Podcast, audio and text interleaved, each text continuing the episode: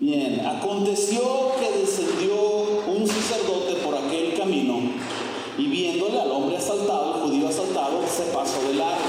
Asimismo un levita, llegando cerca de aquel lugar, viéndole, se pasó de largo. Verso 33.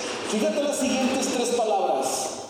Pero un samaritano, digan conmigo, pero un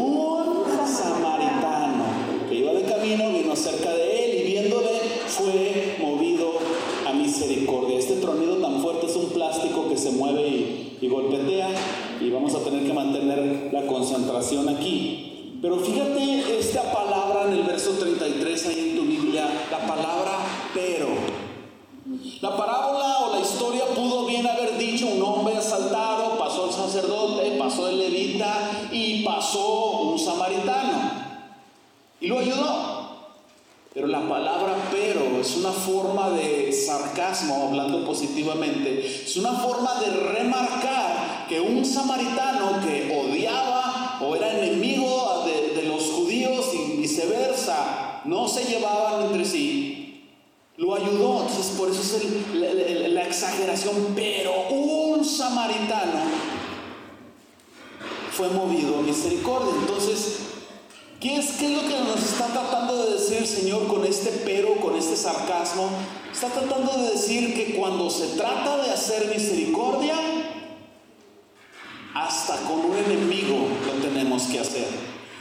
La parábola del buen samaritano es una respuesta de Jesús a la pregunta de este hombre religioso que quería como lavarse las manos, quería ahí medio justificarse y quién es mi prójimo, es decir, tengo que ayudar a todos, a todos, a todos, a todos, a todos o a quién. Entonces Jesús cuenta esta parábola porque lo que Jesús está tratando de hacer es mostrarle su condición y su corazón. Pero lo que el hombre religioso está tratando de hacer con Jesús es básicamente decirle, Señor, bájale dos rayitas al mandamiento para que sea alcanzable para mí. Bájale dos rayitas, yo quiero algo que, que yo pueda hacer y entonces ya yo poder salvarme a mí mismo. Entonces Jesús da una respuesta con esta parábola y el mensaje, el punto central de Jesús es muy claro. Derriba toda barrera que limite la misericordia. Pero un samaritano, hasta un samaritano, un, americanista ayudando a uno del Chivas, algo así parecido. Entonces, en cuestiones de ayudar, hablamos de vida equilibrada, hoy es un enfoque equilibrado, viene la pregunta que nos va a conectar más profundamente con el tema. ¿Los cristianos deben de hacer distinción alguna entre creyentes e incrédulos a la hora de ayudar? Es decir, ¿ayudamos nomás a los hermanos o ayudamos nada más a los incrédulos? ¿O a los dos al mismo tiempo? La respuesta es un balance preferencial. Yo sé que la palabra balance implica 50 y 50%, pero la idea es que nosotros hagamos nuestro mayor esfuerzo para poder ayudar a ambas partes. Si algunos de ustedes son muy de peras y manzanas, con un pensamiento muy práctico y quieren eh, un porcentaje solo para ayudarse, bueno, probablemente tenemos que ayudar 60% a nuestros hermanos y 40% a los de afuera. Mantener lo más posible el balance, pero si tienes que escoger entre uno de los dos, ayuda a los de la familia de la fe. Si puedes ayudar solamente a uno en tiempo y después al otro, primero se ayuda al hermano de la fe. Pues vamos a avanzar en esto. El primer título o el primer concepto al cual yo los quiero llevar es este. Nuestra prioridad debe de ser la familia de la fe. Para remarcar entre punto y punto, les voy a pedir que me ayuden a repetir. Repítelo conmigo. Nuestra prioridad Nuestra prioridad debe de ser debe de ser la familia de la fe. la familia de la fe. No me vayan a preguntar como el hombre religioso, ¿y quién es mi familia de la fe? Voltéense a ver. Esta es tu familia de la fe. La Biblia nos da tantas amonestaciones y mandatos y mensajes que nos dicen que debemos de ayudar mayormente al pueblo de Dios. Quiero leer Deuteronomio 14, perdón, Deuteronomio 15, versículos 4 y 5. Yo los voy a leer en nueva traducción viviente. Si tú me puedes seguir en tu aplicación, haz hazlo. Tienes una versión de traducción viviente adelante. Si no, escucha con detenimiento. Deuteronomio 15, versículos 4 y 5. Dice el Señor a su pueblo, no deberá haber pobres en medio de ti, porque el Señor tu Dios te bendecirá en abundancia en la tierra que te da como preciada posesión. Recibirás esa bendición si te aseguras de obedecer los mandatos del Señor tu Dios que te entrego. Vamos a masticar lo que el Señor nos está diciendo. El Señor está diciendo, no debe de haber necesidad entre el pueblo. No todos deben de ser ricos, pero no debe de haber necesidad. Porque yo, el Señor, te voy a dar tanto que vas a cubrir todas tus necesidades. ¿Se acuerdan de ese punto de balance económico? Vas a cubrir todas tus necesidades. Te voy a dar de más para que tú tengas y puedas ayudar a los que tienen necesidad. Y si tú haces esto, yo voy a seguir dándote de más. Yo voy a seguir bendiciéndote. Entonces hay una, una promesa interesante de Dios aquí para su pueblo. Entonces lo interesante es que es, Dios hablándole a Israel cómo Israel debe de tratar a sus propios ah, amigos, hermanos del pueblo. Entonces aplica lo mismo para la iglesia, cómo debemos de ayudarnos nosotros de esta manera. Hermanos, no debe de haber necesidad entre nosotros. Si tú ves a alguien entre nosotros con necesidad, y acuérdate, no puedes aliviar toda su necesidad, haz algo al respecto para ayudarle. Escuché a una persona comentar sobre algo que hacían las comunidades judías en otros países y escuché también después un comentario similar de algunas comunidades árabes. Lo que hace es que cuando una persona, vamos a pensar Estados Unidos, un, judío de, de Europa o de Asia viaja a vivir a Estados Unidos, en cuanto pisa una sinagoga, lo que hace la comunidad judía y algunas árabes es Llega una persona nueva a la sinagoga, inmediatamente lo contactan y le ofrecen ayuda financiera. Lo ayudan financieramente para que encuentre casa, se pueda transportar, tenga alimento y cuando él está establemente en un trabajo, él tiene que comprometerse a una ofrenda estable hacia un fondo de ayuda para los necesitados. ¡Wow! Me, impresiona cómo hay áreas en las que el pueblo de Dios aplica estos mandamientos es un principio basado en esto que estamos leyendo, ayudémonos entre nosotros. Creo que has oído el, mensaje de, una anécdota de un hombre que tenía unas ollas de cangrejos, vendía cangrejos. Y tenía tres ollas y, y entonces dos ollas estaban tapadas y una olla estaba destapada. Y entonces una persona llega y pregunta, oye amigo, ¿por qué tienes dos ollas tapadas y una destapada? El vendedor de cangrejos le dice, mira, es que es muy fácil. La primera olla son cangrejos norteamericanos. Y los cangrejos norteamericanos, tan pronto quito la tapa y se ayudan, hacen la escalerita y se me salen. Y la segunda olla son cangrejos europeos y asiáticos. Y ellos hacen exactamente lo mismo. Apenas ven una rendija y se ayudan y se me salen. Y esta bandeja es de cangrejos mexicanos. Y no la tapo porque cuando uno quiere sobresalir, los demás lo jalan y lo pisotean. No entre nosotros, hermanos. ¿Eres mexicano? Esta cultura, sí, pero antes que mexicano, eres un ciudadano del reino de los cielos. ¿Estamos de acuerdo? No debe de haber necesidad entre nosotros. No debe de haber situaciones complicadas en nosotros. A partir de hoy, hermanos, vas a un funeral, lleva una ofrenda. Vas a una boda, lleva una ofrenda. Te invitan a un baby shower. Y, ah, yo ni hijos tengo, pero un día vas a tener. Siembra para que puedas. Me asombra cómo las mujeres ya mayores con hijos casados son las que más apoyan en los baby showers. Ellos tienen una visión de sembrar y es la que lo hacen y me asombra cómo las señoritas o las mujeres jóvenes, que son las que van a tener la necesidad de cosechar, son las que menos apoyan.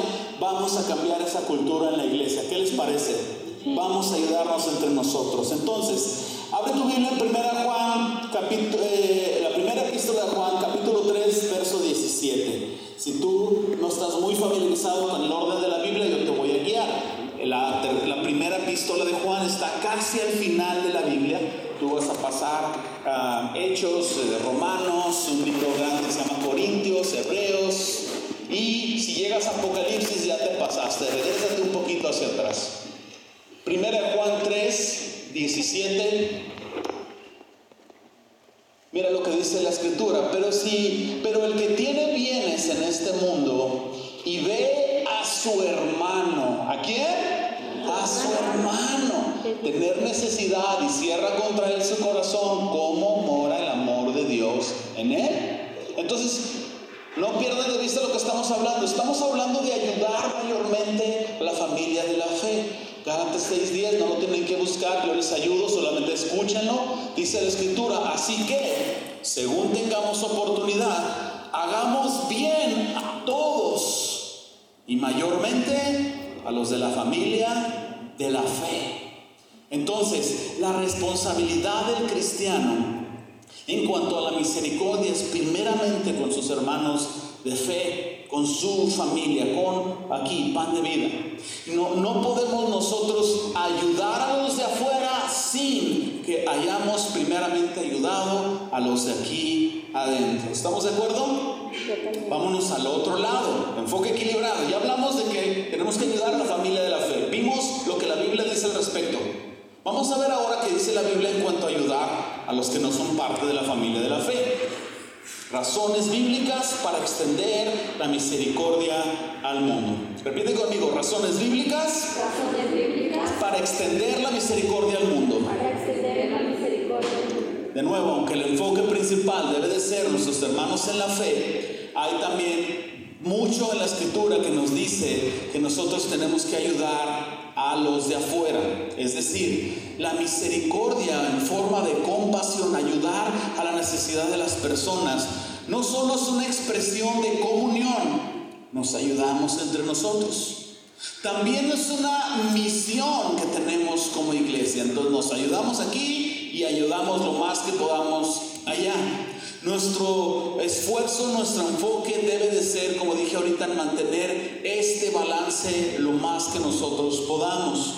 Yo quiero considerar o hablar con ustedes cuatro razones bíblicas para extender la misericordia al mundo. Número uno, los que toman nota, los que anoten. Dios nos llama a amar al prójimo. Número uno, Dios nos llama a amar al prójimo. ¿Cómo nos dice el Señor que debemos de amar a nuestro prójimo? ¿Cómo? Como a nosotros mismos Debemos de hacer por ellos de la misma manera que nos gustaría. nosotros. Debemos de sembrar en ellos los que nos- lo que nos gustaría a nosotros cosechar. Prójimo, podemos regresarnos al concepto básico. Prójimo es cualquier persona a tu alcance que tiene necesidad. Eso es prójimo. Si está a tu alcance visual o está a tu alcance mental, esa persona o esa institución o ese grupo es tu prójimo. Entonces, sea pariente, sea amigo, sea desconocido, sea enemigo, sea lo que sea, ese es un mandato de Dios. Entonces, es una razón por la cual ayudar a todos y a los de afuera también. Número dos, Dios nos pide que ayudemos al extranjero. Abran su Biblia del Evangelio de Mateo. Estaban en Primera Juan, regresense unas páginas atrás. Vamos a encontrar Mateo 25, verso 35.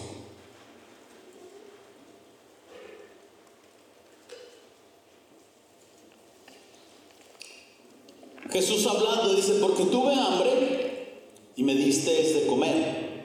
Tuve sed y me disteis de beber. Mira lo que dice a continuación. Fui forastero, es decir, fui extranjero y me recogisteis. No van a poder leer con esta luz. Miren, parece como discoteca. Se les hizo regresar al antro. Muy bien. No nos vamos a quedar sin luces, ¿verdad, Javi? ¿Dónde está el señor Barrios? No. Ok. Número tres.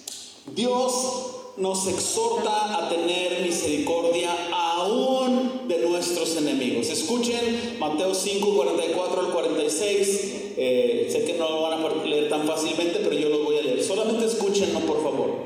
El Señor está diciendo, pero yo os digo, amad a vuestros. Bendecid a los que maldicen. Y mira estas palabras, haced bien a los que os aborrecen, orad por los que os ultrajan y os persiguen, para que seáis hijos de vuestro Padre que está en los cielos, que hace salir el sol sobre malos y buenos y hace llover sobre justos e injustos, porque si amáis a los que os aman, ¿qué recompensa tendréis? ¿No hacen también lo mismo los publicanos?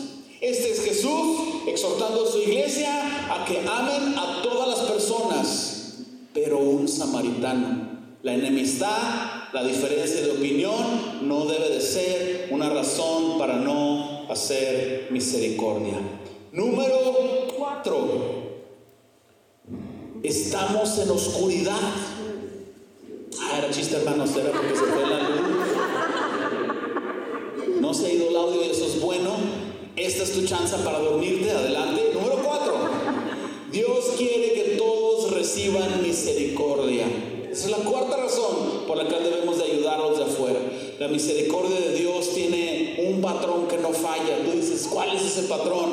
Nos llega a todos por igual. Si hubiera luz, pudieras voltear a ver a todos y te darás cuenta que la misericordia llegó a todos sin importar raza, nacionalidad, estatura, guapos, feos, ricos, pobres, uh, de barrio, de, de alcurnia. La misericordia llega a todos por igual, aún si nosotros éramos enemigos de Dios, Él nos dio su misericordia. Entonces el Señor extiende su misericordia para que su nombre sea exaltado, para que todos digan, solamente el Señor salva. Y Él nos llama a nosotros a alinearnos a ese patrón y a hacer misericordia sin calificar, ah, no, ellos sí son dignos y ellos no son dignos. No, la misericordia tiene que ir para todos. Entonces yo quiero preguntarles, ¿cómo se supone entonces que debemos de extender la misericordia a todos por igual? Bueno, a través de obras. De nuevo, aquí en la iglesia va a ser muy fácil porque a través de la amistad podemos saber cuál es la necesidad de otros. Pero afuera vamos a tener que salir y abrir nuestros ojos y ver cuál es la necesidad para que nosotros podamos atenderla. Síganme por favor en el mensaje. Cuando nosotros leemos en los evangelios cómo inició Jesús su ministerio, Jesús inauguró la invasión del reino de los cielos sobre la tierra con estas palabras. Arrepentíos.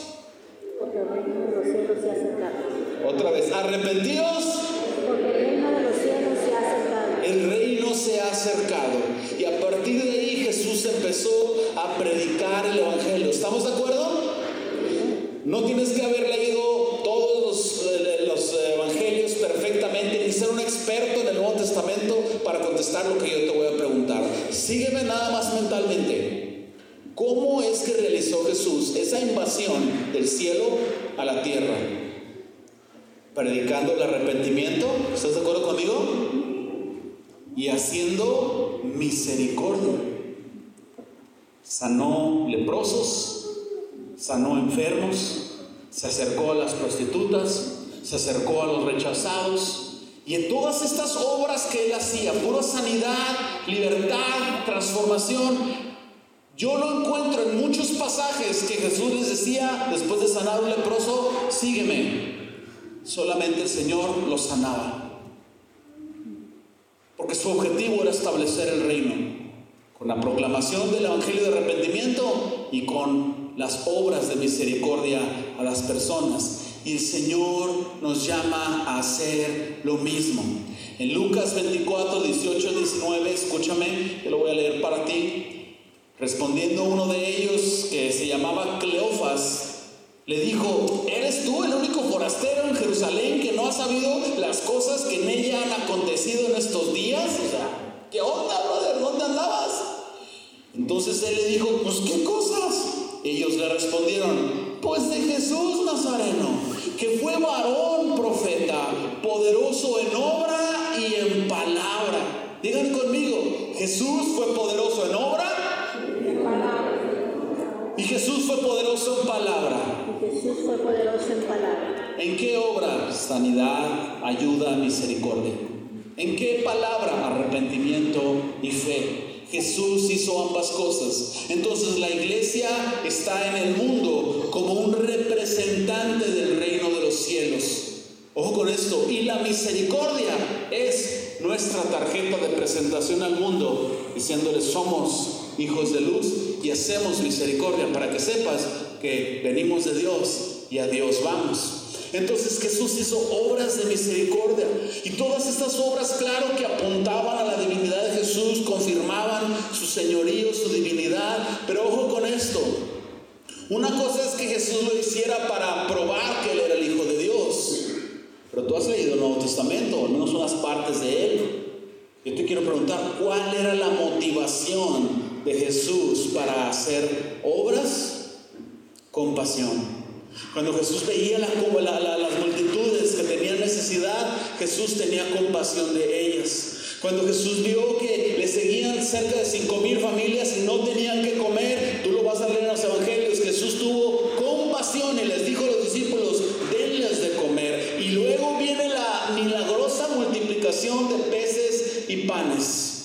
Entonces, hermanos, si no se han dormido y siguen aquí conmigo, eso significa que nuestro ministerio de misericordia debe de tener una motivación central que es la compasión. Si me dejas regresar unos mensajes atrás, cuando el cristiano ve a alguien en necesidad, ve a un afligido, ve a un drogadicto, ve a un alcohólico, ve a alguien ahí, el cristiano se ve en el espejo y dice, así estaba yo cuando Cristo me alcanzó. Entonces es la forma en que nosotros tenemos que ver a los de afuera. Último inciso, vayamos al mundo con palabras y obras. Repitan después de mí, Vamos al mundo, con palabras y obras. Exactamente para qué nos comisionó el Señor. Yo les quiero preguntar, ¿qué es la comisión que el Señor nos dio?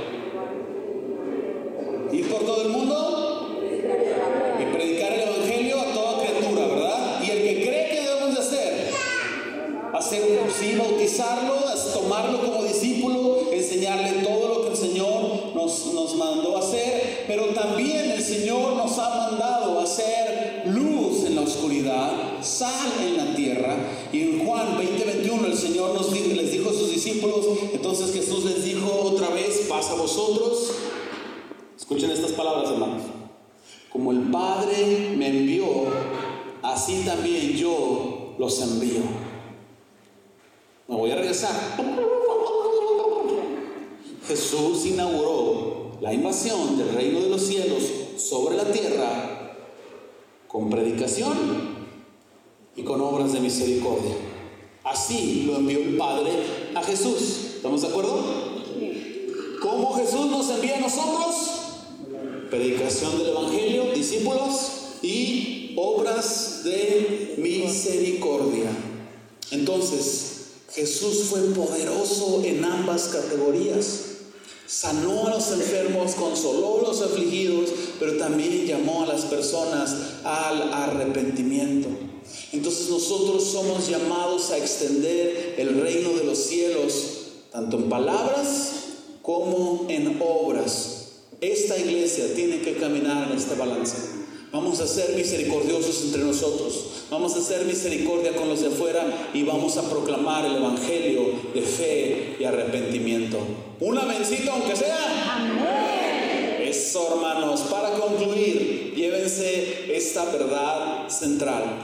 Debemos de hacer misericordia con un enfoque equilibrado entre la iglesia y el mundo. Nuestra prioridad debe de ser nuestros hermanos en la fe que estén en necesidad sin embargo, debemos de ayudar generosamente a los incrédulos como parte de nuestro testimonio al mundo. Por eso debemos de ir al mundo a hacer misericordia. Tenemos que ir al mundo tanto con palabras como con obras. Te diría que cierres los ojos para evitar distracciones, pero creo que a lo mejor no aplica el caso por el problema que tenemos con la luz. Doy gracias a Dios que no se ha ido la luz de aquí y no se ha ido el micrófono y eso lo veo como una intervención de Dios.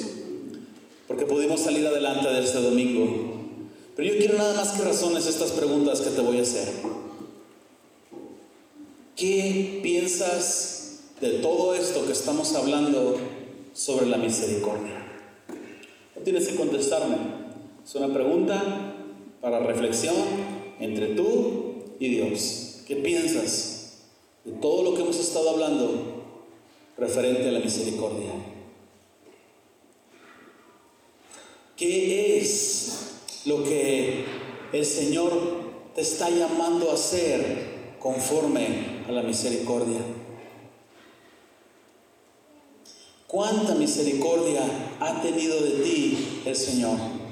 ¿Y cuánta misericordia piensas tú que el Señor quiere que tengas con los de afuera? ¿Cómo vas a aplicar en lo práctico todo este llamado? Ahí te va una interesante. ¿Qué es lo que sientes en tu corazón? Que el Espíritu Santo te está hablando. Hoy es misericordia, ves necesidad. ¿Qué sucede en tu corazón? Y te voy a hacer una última pregunta. ¿Qué vas a hacer al respecto con esa convicción que Dios está poniendo en tu corazón? Creo que el próximo domingo vamos a hacer dos cosas. La principal es esta.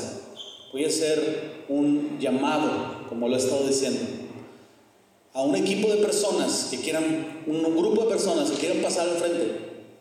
Va a ser un, un llamado limitado, no van a poder hacerlo todos, porque es un grupo con el cual yo quiero empezar. Un grupo de ustedes que va a hacer obras de misericordia, se va a comprometer a no hacer, bueno, van a hacer otras cosas en la iglesia, pero pues se va a comprometer a hacer obras de misericordia. Van a visualizar necesidades, van a recaudar fondos, van a tener que trabajar para recaudar fondos, van a tener que salir a las calles, van a tener que dar seguimiento, porque este grupo de personas va a hacer más que solo ir con un indigente en la calle y darle un combo de comida y decirle Dios te bendiga y puedes comer hoy. Este grupo de personas va a contactar a este indigente y ¿dónde vives amigo? No, pues allá debajo de ese puente, vamos, quiero saber dónde vives. Déjame entrar a tu vida. Y vas al puente, aquí vives, ok, ¿dónde duermes? No, pues ahí en el piso. Te vamos a traer un sleeping bag. ¿Qué te parece si te volvemos a ver el próximo viernes aquí? Oye, ¿tienes frío? ¿Tienes chamarra? No, no tengo. El próximo viernes, si te animas a estar aquí, te vamos a traer una chamarra. Déjanos entrar a tu vida, déjanos ayudarte. Este grupo de personas va a trabajar para hacer este tipo de labor. Yo me voy a juntar con ellos cada mes, cada dos meses y les voy a decir a este equipo de personas, ok, ¿qué tienen para la iglesia? ¿Cómo la iglesia puede ayudarles a los proyectos que ustedes tienen? No, pastor, pues necesitamos billetes, no se preocupen, pan de vida suelta bien machín. ¿Sí o no? Aunque se diga así, aunque no vayan a dar nada, pero se siente más suave cuando dicen. Lo que tú haces en la iglesia no lo vas a dejar de hacer. Este llamado a este ministerio es hacer lo que tú haces más las obras de misericordia. ¿Hasta aquí voy bien? Como no van a ser todos los que van a poder pasar o querer pasar enfrente, los que no van a pasar, los que no sienten tal convicción, van a preguntarse, bueno, yo no puedo comprometerme a tal nivel, pero quiero hacer misericordia. ¿Qué puedo hacer? Hacer obras de misericordia por tu propia. Ten un proyecto familiar. Apoya cuando en la iglesia pidamos tu apoyo. Apoya cuando en la iglesia digamos el 26 de marzo vamos a salir a hacer obras de misericordia. Les vamos a ir a llevar este, una lonchera a cada persona que está trabajando en las afueras. Vamos a ir a llevarles sleeping bags a los venezolanos que no tienen dónde dormir. Vamos a hacer esto o aquello. Apoya. Conviértete en parte de la solución, aunque no necesariamente estés en este ministerio. Porque yo te quiero preguntar, ya dijo que yo no iba a hacer preguntas, cállese.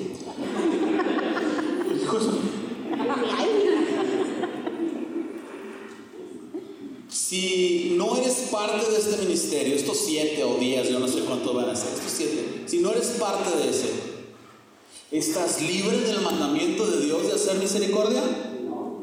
Entonces podemos apoyar y cambiar esta iglesia y cambiar este mundo una persona a la vez. Señor, gracias por este domingo. Gracias Señor porque a pesar de todo...